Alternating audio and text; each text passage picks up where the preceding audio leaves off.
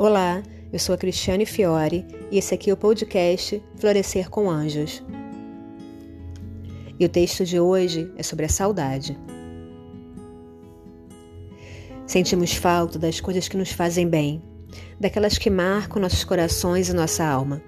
Sentimos falta de tantas coisas. Eu sou uma saudosista nata.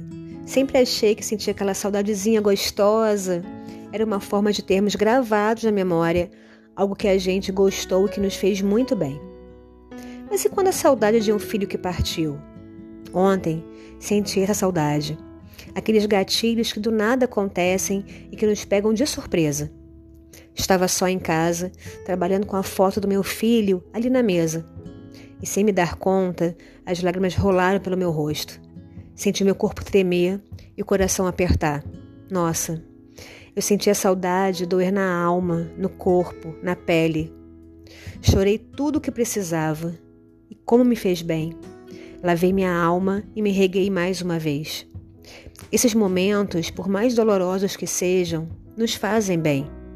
O meu choro me fez entender que o processo de luto é assim, e chorar faz parte dele, assim como o riso também faz. Nosso caminhar depois da perda de um filho é assim, e não temos que nos culpar por ficar tristes em certos momentos, é normal.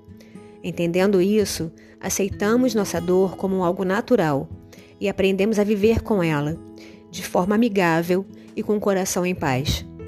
E quando o coração está em paz, ele se abre para o amor, para a esperança e a alegria. Ontem, as lágrimas vieram sem avisar, mas e daí?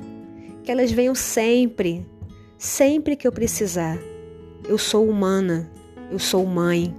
Eu respeito a minha dor e aceito como parte de mim. Ah, e a saudade? Ah, ela existirá em cada segundo da minha vida. A saudade de tudo que eu vivi e mais ainda do que não pude ter será eterna.